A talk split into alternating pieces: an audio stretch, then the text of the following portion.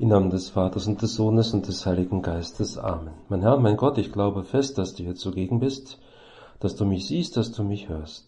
Ich bete dich in tiefer Ehrfurcht an. Ich bitte dich um Verzeihung für meine Sünden und um die Gnade, diese Zeit des Gebetes so zu halten, dass sie mir Frucht bringt. Maria, meine unbefleckte Mutter, heiliger Josef, mein Vater und Herr, mein Schutzengel, bittet für mich. Papst Franziskus sagte einmal, die Gabe der Erkenntnis bringt uns in tiefen Einklang mit dem Schöpfer und lässt uns an der Klarheit seiner Sicht und seines Urteils teilhaben. Heute in unserem Gebet geht es um die Gabe der Erkenntnis. Es ist die fünfte Gabe des Heiligen Geistes. Der frühere Kardinal von Berlin Georg Sterzinski hat bei der Feier der Firmung vorher immer mal wieder bei Gesprächen mit den Firmlingen gefragt, was bedeutet euch die Gabe der Erkenntnis? Ja, und die Schülerinnen und Schüler, sie haben dann gesagt, dass sie vor Prüfungen um den Heiligen Geist und seinen Beistand bitten. Und das war natürlich ein guter hm, Anfang, um über die Gabe der Erkenntnis weiterzureden, die Erkenntnis der Wahrheit, die einen weiteren Horizont erschließt. Was ist das für eine Wahrheit, um deren Erkenntnis die Kirche zu bitten empfiehlt? Wir können sagen, es ist die Wahrheit über dich, Herr, die Wahrheit über uns selber, und schließlich die Wahrheit über unser Tun. Diese drei Dinge sind unlösbar miteinander verbunden. Eine Wahrheit über Gott, Herr über dich, gibt es nicht ohne Konsequenzen für uns, also für unser Tun und Lassen.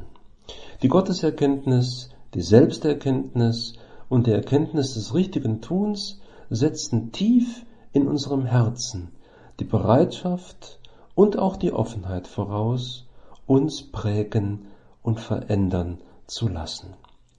In diesen Tagen vor Pfingsten beten wir ja um den Heiligen Geist und wir bitten dich, Heiliger Geist, um die Gabe der Erkenntnis, dass wir dann auch damit etwas machen, dass wir uns verändern lassen.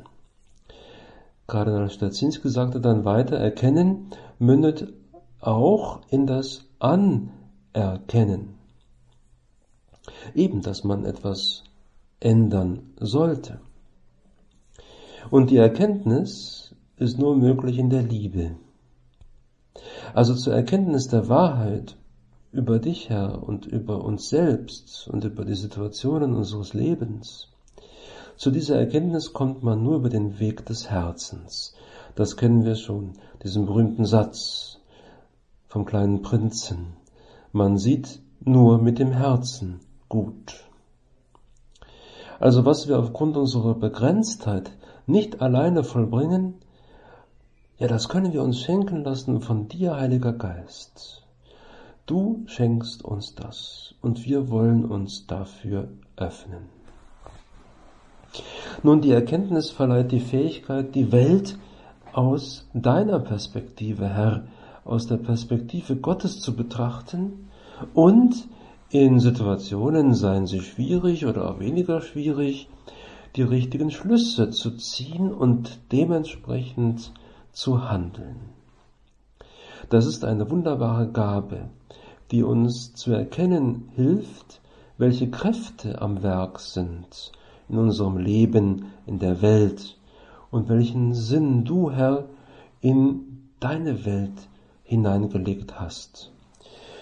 Aktuell ist es natürlich von besonderer Brisanz. Wir haben einen Krieg zwischen Ukraine und Russland. Wir haben ansonsten auf der Welt auch einige Regionen, wo es Unstimmigkeiten gibt. Ja, was legst du auch in diese Dinge hinein? Nun, wir können sagen, ja, dass uns ein Licht aufgegangen ist, wenn wir die Gabe der Erkenntnis besitzen. Erleuchtungen. Das müssen nicht immer große Leuchten, große Lichter sein.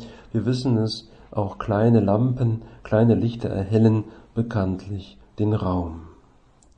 So bringt die Gabe der Erkenntnis, Heiliger Geist, immer wieder Licht ins Dunkel.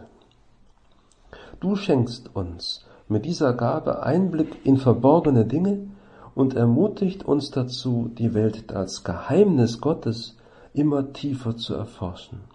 Also wir bekommen so ein helles Köpfchen dadurch. Es geht um ein tiefgründigeres Wissen. Es geht darum, dass wir uns dieses aneignen.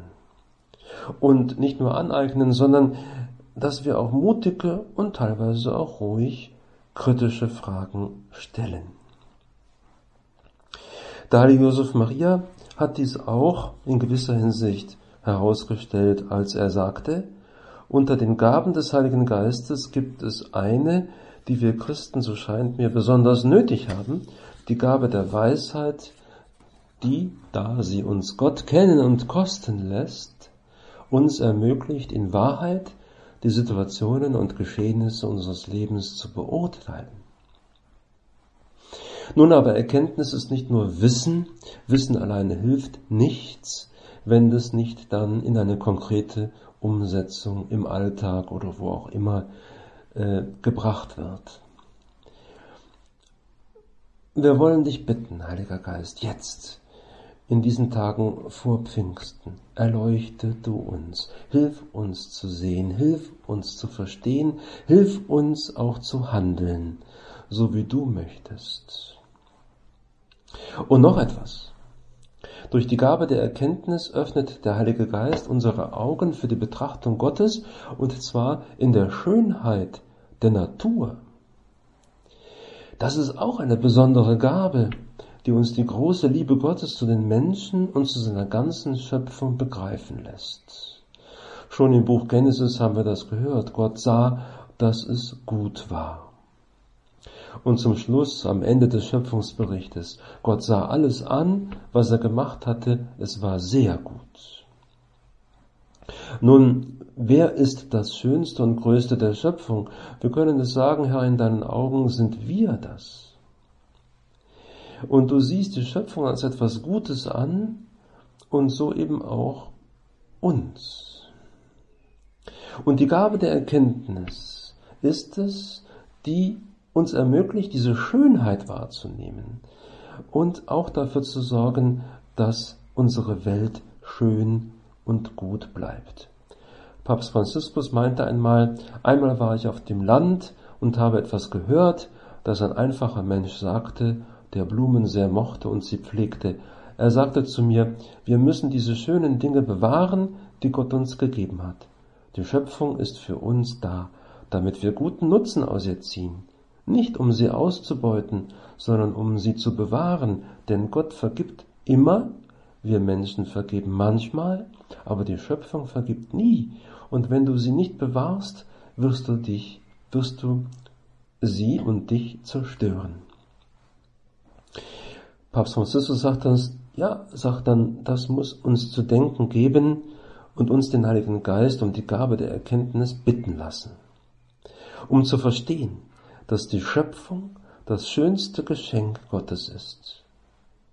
Er hat viele Dinge, Herr, du hast viele Dinge gut geschaffen, aber das Beste hast du in uns geschaffen.